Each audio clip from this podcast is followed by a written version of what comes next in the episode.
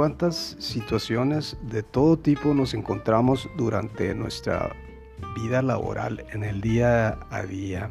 Algunas veces situaciones simpáticas, algunas veces situaciones difíciles, no muy agradables, pero este, todo forma parte de la experiencia con que nos quedamos. Porque a fin de cuentas, bueno, nadie es dueño de la silla ni del escritorio.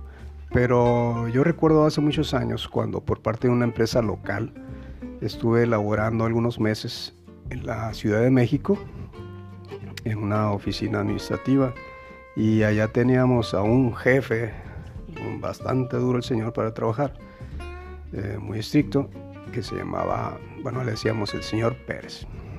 Y ahí mismo pues yo tenía a mi cargo a un auxiliar, a un ayudante, que le decía Arturo o Arturito. Bueno, eh, el señor Pérez le encantaba quedarse tarde a trabajar y los fines de semana, este, fuera horario de trabajo. Y un viernes por la tarde nos pesca y el señor Pérez al, Arturito a mí ahí mi oficina y pues ya nos antes de, de, que pudiéramos correr sin que nos viera, bueno, pues ahí nos, nos encajonó y nos dijo, bueno, señores, nos vemos mañana sábado. Eso nos dijo, era viernes en la tarde y nos dijo, nos vemos mañana sábado. Entonces para esto Arturito, este habitante de la Ciudad de México, le responde con bastante ingenio. Dice, no puede ser, señor Pérez. Necesitan avisarme con 48 horas de anticipación. Híjole, no, pues yo me quedé helado. ¿no? Pues dije, pues a ver qué contesta el señor Pérez. Entonces, no, pues para el colmillo el señor Pérez dijo, bueno, pues, si necesitas 48 horas de anticipación, bueno, entonces nos vemos el domingo.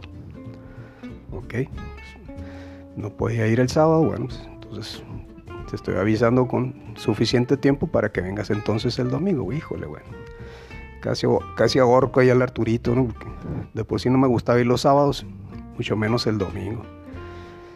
Pero en fin, Arturito se sacó de la manga otra eh, ingeniosa excusa y dijo, no, pues es que nos dijo que tenía que salir de la ciudad y que iba a regresar el domingo muy tarde o el, lunes muy temprano.